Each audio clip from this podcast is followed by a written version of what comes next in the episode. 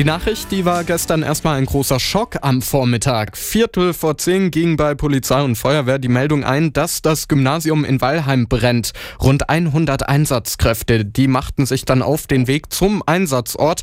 Dämmmaterial ist dabei Schweißarbeiten anscheinend in Brand geraten. Starke Rauchentwicklung entstand dabei. Jetzt gibt es Messergebnisse, die zeigen, wie viel Rauchgas tatsächlich noch in den Räumen ist. Hans Reben vom Landratsamt Weilheim-Schongau ist jetzt gerade bei mir am Telefon. Herr Reben, äh, sind die Messergebnisse denn überhaupt wie gewünscht? Ja, die sind wie gewünscht ausgefallen. Die Terra Norm GmbH aus München hat diese Luftmessung durchgeführt. Die Messung ergab, dass keine Startstoffe in der Luft nachweisbar sind.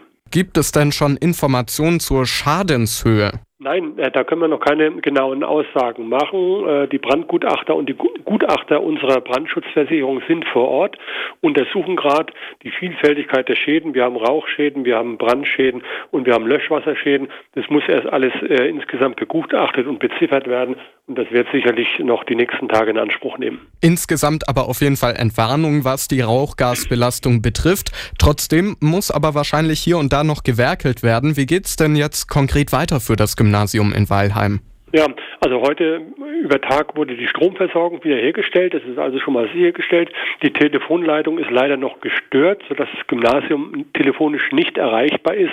Wir sind gerade dabei, bis morgen Mittag einen Notbetrieb einzurichten. Und wie sieht's äh, für die Schüler aus? Die hatten ja heute zumindest von Klassenstufe 8 bis 11 schulfrei. Ja, für die Schüler heißt es, äh, ab morgen geht's wieder ab in die Schule.